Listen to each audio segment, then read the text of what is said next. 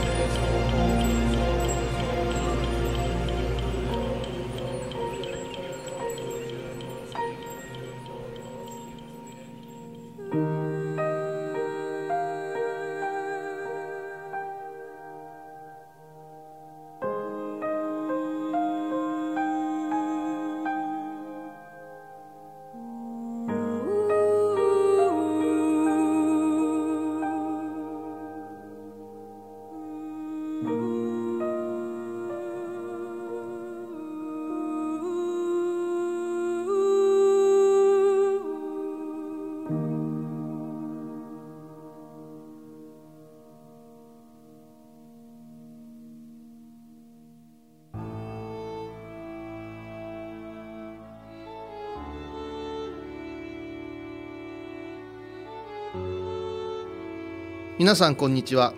高野山への道しるべ今週も始まりました。ご案内は天野幸雄と高槻ひろ子さんでお届けいたします。今日もよろしくお願いいたします。お願いします。なんかこうこの辺りもなかなか寒くならないねっていう。そうですね。先般もあの12月に入ってのお墓参りに、はい。え年配の方がえ正月来るんかな？いうこうそういうあー会話が出るぐらいですね、はい。い、つもなら、そうですよねもうちょっとお墓参り寒いね。木枯らし吹くねって感じじゃないですか。ええええで、まあ、言うても高野山は、はい。えー、1,000m の山の上だから寒いやろな思ってはい。ちょっと訪ねてみたらええ。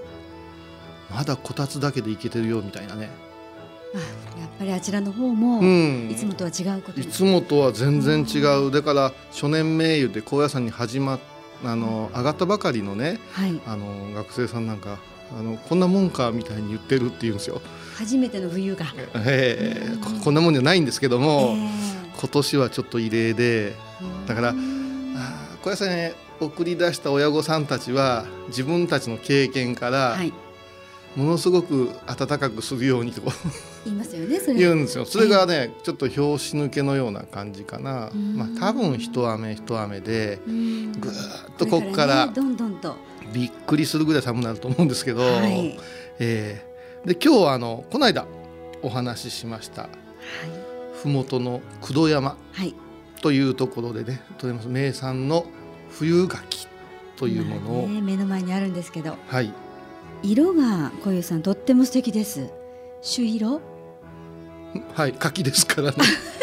でもでもやっぱりこの辺りで見る鍵とは色がやっぱり違うし、大きさも違います。そうなんです。あの本当にイラストや漫画に描くザ柿という形だと思います、うん、そうですそうです、本当に。で、えー大きさというともびっくりするぐらいひろこさんの手の中に収まらんぐ収まらない大きさで。見えてます。隠れもできない状だから況ですあのー料理、はい、まあ、精進料理もそうですけど京料理なんかはこうスパーンと切ってうんくり抜いて、はい。あのこう一膳つけるみたいなそういうのにも使われるちょっと高級なあうん。の食材としても超これもねあの今年毎年ね11月の中頃からはい。お歳暮として、あの私のお寺へええ。高野山でお世話になった方々が、まあ、元気いうことで送ってきてくださるんですけど、はい。来ないんですよ。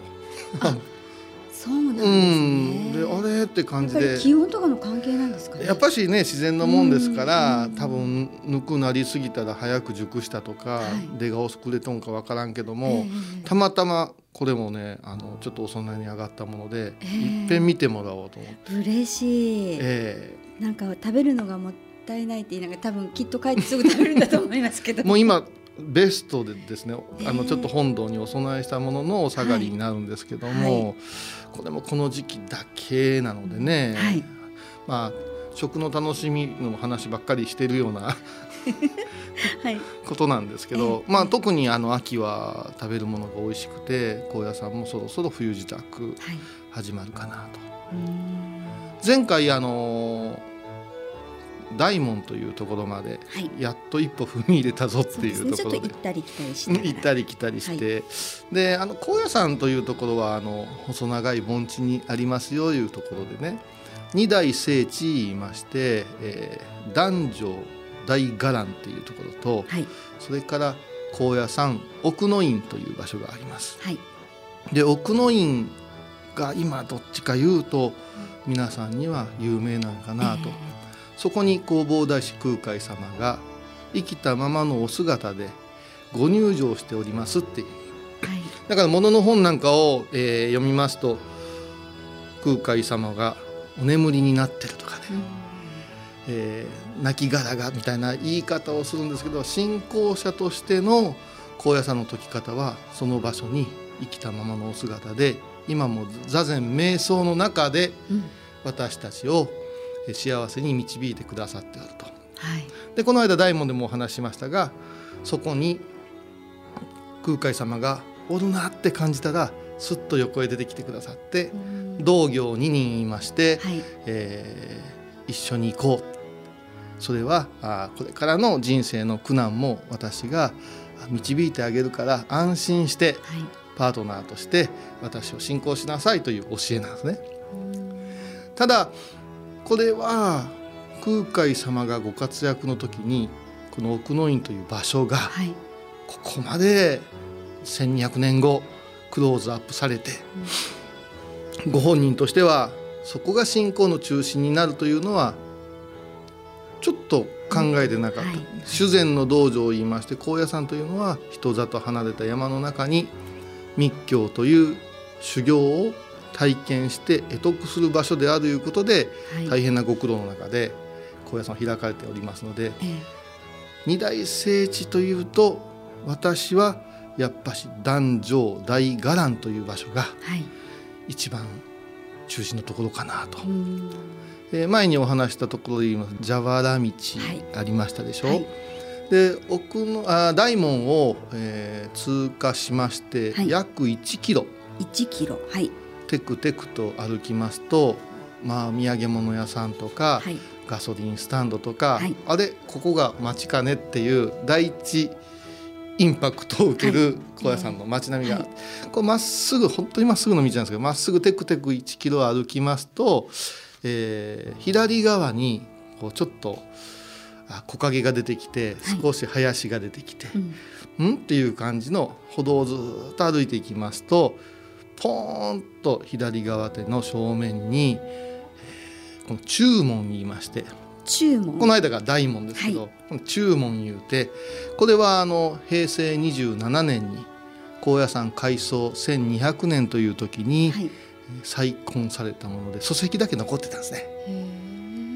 でまあ今の信者さんたちが記者錠剤を募って立派なものをこしらえたんですよ。はい、でこの中門をくぐってバッて上がりますと壇上ですからね、はい、あの土地から言うたら階段を少し上がって少し上になるんですね。丘になってですね、はい、平らな丘。丘になっててボーンと金堂金色のお堂っていうものが出てきて、はい、そしてそこを、えー、右側に折れてパッと見上げますと朱塗りの根本大塔という大きな大きな塔が出てきます。はい、はい、でこのお堂は今後一つずつお話をさせてもらおうかなと思ってるんですが、はい、じゃあ男女大伽藍って何なのって言われますと、はい、仏様が、まあ、私たちが仏の世界ってこんな感じを言うて、うん、お経典やうん説明でイメージはなんとなく例えば大きい空間だよって言われたら、うん。大きいがどんな感じかな？大きい空間。もあの枠がない。でしょ？イメージ。じゃあ枠がないのはじゃあどこまでが枠がないのか。うん。ね？うん。あガランドなんていう言葉あるけどこれガランっていう言葉から来てるんですけど、はい。あーまあ、例えば自分たちが思うような大きさではない建物がすっげえ大きなお寺のような建物のことをうんここはガランドジャガイって言うんですよね、そういう空間のことを言うんだけどえ大きいと言われたらそれぞれの大きいがあるしえ、はい。ね綺麗言ったらそれぞれの綺麗があるんですよ。すね。はい。これを空海様はどう考えたかと私が見た。私が感じたものを今の人力。はい持った力で再現したらどうやろうっていう感じです。だから大スケールなものですよ。今でこそ大きなもの大きなもの言うたらたくさん機械を使って作りますがはい。当時は人力ですよそうですよね。ですから奈良に大仏さんいらっしゃいますけど仏様は大きなお姿で輝いておるんだよ言われたらまあこのくらいかなっていうそうしたらあの奈良の大仏見た時にマジでけえでしょ。うんででけえですね 本当に。うん。これをお一人の仏様ではなくてさまざまな空間を演出してうん。びっくりするようなものを作るとうん。いうのがもう空海様の目標だったわけですよ。だから男女伽藍というのはもうまさに一歩入るとはい。仏空間そのままを再現した場所とイメージしてもらいたいんです。ですからはい。まあ上見上げて「ほう」下見下ろして「はあ」横見て。そう中入るとゲーって感じでもうとにかくすごい状況でこれに伴ってお経がかぶさったりいろいろな装飾が出てきてこうなんていうんですかね密教のお寺というのは生めかしいんですね。うん。あのカラカラしてないです、はい。本当に極彩色のズドーンというものが入ってくるそういう場所が男女伽藍でまあこれ放送で1回2回でイメージしていただくのはなかなか難しいんですけども、そうですよねじゃあその男女伽藍にどうやってまず空海様がたどり着いたかいう話を今日はやってみようかなと。はい、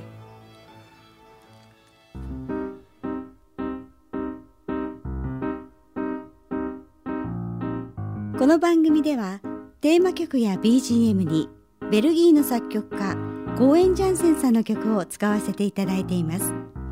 それではここで一息。コーエン・ジャンセンでオリジン・イン・モーションフィーチャリングデリン・カレン。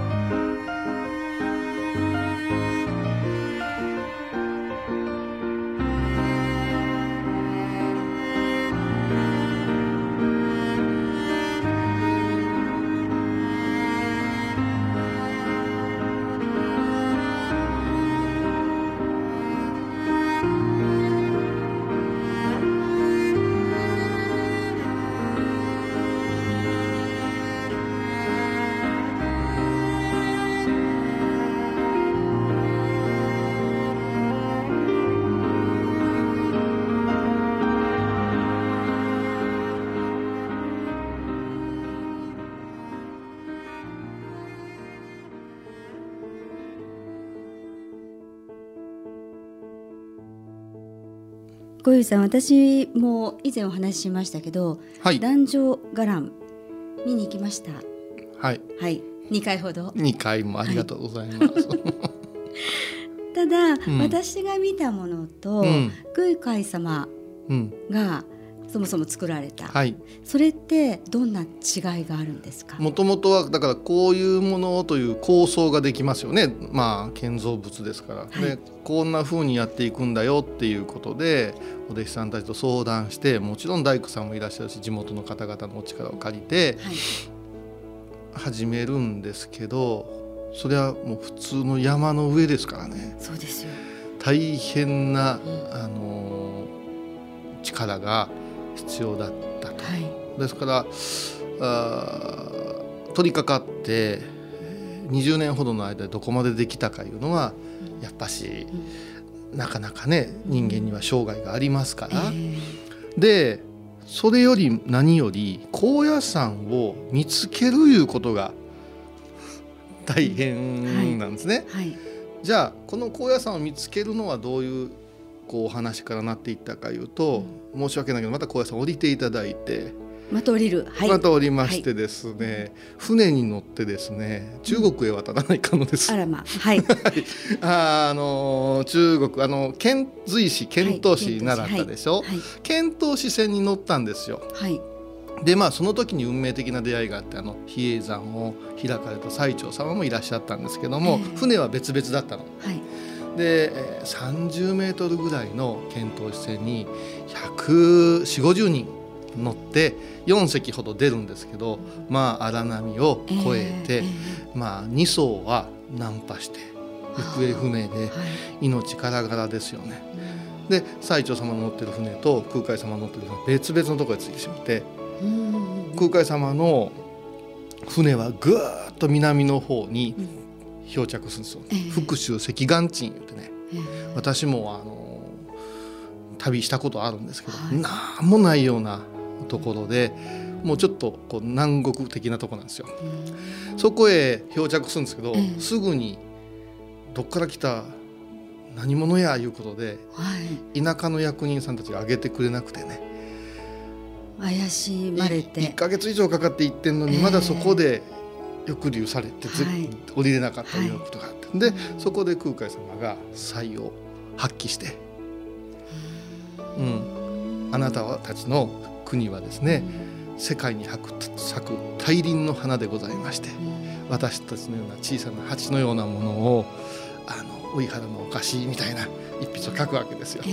そういう名分やいうことでどうぞ言うて書いてるだから中華の花って花って書くじゃないですか。そこからすげえのが来たぞいうことで一行は、はい、えー、と2400キロ。馬を使い川を登り歩きながら、はい。唐の都を言うて、まあ、世界最大の当時の最新都市仏教都市へたどり着くんですよ。うん、でもう空海様の目的はただ一つ密教のね、あ最高後継者である慶華歌唱というお師匠様に、まあ、当時お師匠さんないんですけど、うん、お会いして、うん、密教を授かりたいっつって、うん、で当時3,000人とも5,000人ともった中国人のお弟子さんを差し置いて、この者に全てを授く言うて。慶華歌唱様が。そう相松こと久し相松こと久し言うて待っとったぞ言うて今すぐ私から法を授かってください言うてほんで3か月みっちり授かってそしていよいよ全ての法を授かったら慶華様が倒れられるんですよ。もう本当に精魂突き果てられるんですね。そしてそのまま亡くなって空海様がお弟子さんを率いてお葬式やいろんなことをするわけですよ。その時に私は中国へとどまってこの教えをってこう悩まれるんですね。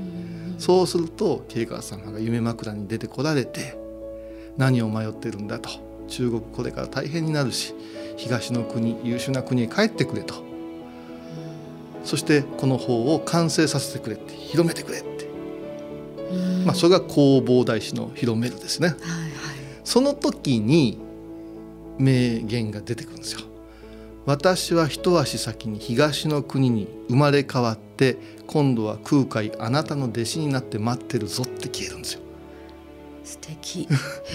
これはなかなか言えんことですよね。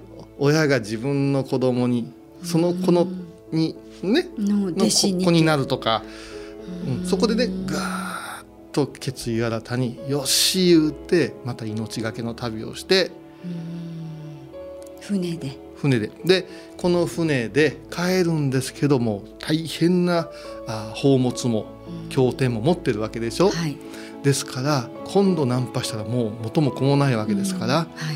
あの船の穂先にえ波を切る不動産で波切り不動っていうほ不動明をこう掘ってえはいそして念じてそして日本の方へ向かってあの民州という都あの港から三湖礁って分かりますかね、えっと、鉄でできてピカピカしてるんですけど。あわかります。横がはい。3つに分かれて、うんうんはい。両サイド3つに分かれた宝具なんですけども特湖三湖五湖ってあるんですけどうん三湖礁いうものを持ってですねはい。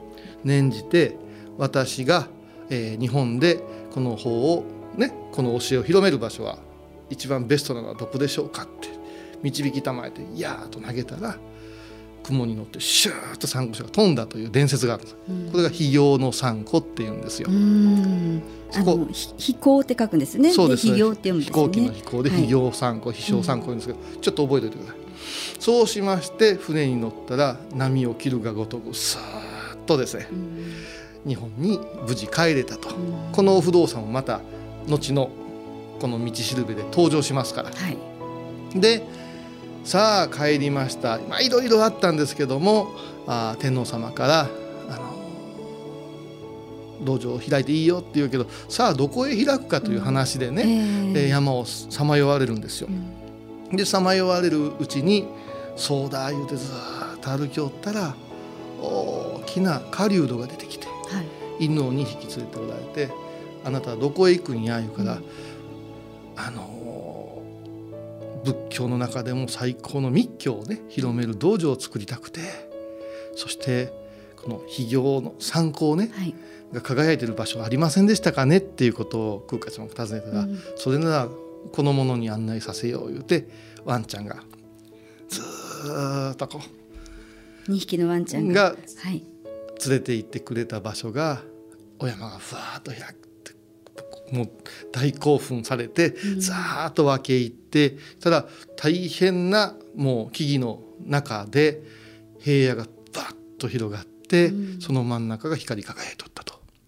そこに到達してたわけですね。その真ん中にあった松の木に肥行三湖という三湖礁が引っかかっておってまさにここ聖地なりぞ言うてこの場所を定めてそしてこの場所を使わせてください言うて天皇様から貸しされるいう流れなんですよ。その場所がまさに今申し上げたあの男女伽藍の中心部いうことなんです。へえだからそこから全ての真言密教のはい道場としての役割が始まっていくっていうことですね。ですからあの高野山に行くと皆さんが、うん、観光バス降りてうん。男女から案内されたら、残念ながら大きかったね綺麗だったねそれからす松松葉を拾うたねいう話しか こう観光客の方はおっしゃらんけども、じゃあその松葉はどうやってどうなったか。ただ今のストーリーが頭に入ってないと、うん。その松葉のありがたさいうのは分からんわけですよ。うん。金堂という建物とはい。三重堂という建物の間に三個の松というものがちゃんとありましてこれは実を言うと6代目なんです。六代目？あの何度も枯れて朽ちてしてるけど、そこへ植わる、えー松の木というのは必ず普通双葉なんですけども、はい。えー、と3つの葉っぱが生えまして、はい。3というのは吉祥の数でその空海様が投げられた三個章を模しているということではいそこの霊験をいただくということで落ちておる三三つ葉の、はい。えー葉をですね拾って、まあ、お財布とかお守りに持っておくといいよっていう。うん。ただそれをねガツガツガツガツもらうような人もいっぱいいるしはい。あのきちっと拝めてるお寺の松の葉っぱは三つ葉になりますからね、そこだけの特別なことではなしに真言密教が伝わった由緒あるお寺の松葉は割と三つ葉が見つかりやすいって言われるからそういうありがたさが分かっておらずにガヤガヤ言ってもらえたやもらえんかったわ探せんかったわいうのはうん。ちょっとおかしな話でね、うん。あの周りには皆さんいつもしゃがんでられる方多いですよね。うん、で私は案内したらまず手を合わせてお堂におかお経を拝んだ後心静かに一周しなさいとうんそこで縁があれば出会えますよぐらいのことを言うんですけどえ「ええーお師匠さん厳しい」とか言われます。一週間。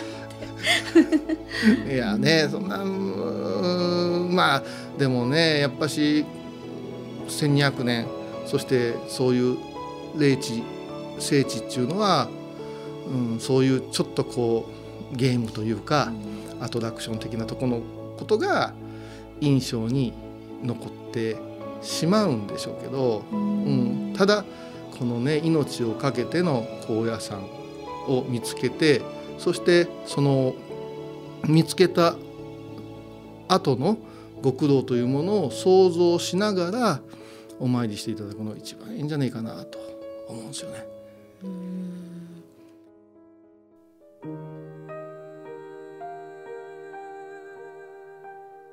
最後に高野山への道案内です。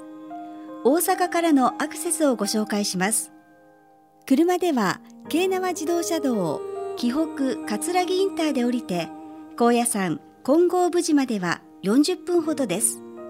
高野山の最寄りのインターは他にもいくつかありますが番組では紀北葛城インターのご利用をお勧めします。大阪からの所要時間は2時間半ほどです。電車では南海高野線で難波駅から極楽橋駅まで極楽橋駅から高野山ケーブルに乗り換えて高野山駅で下車します。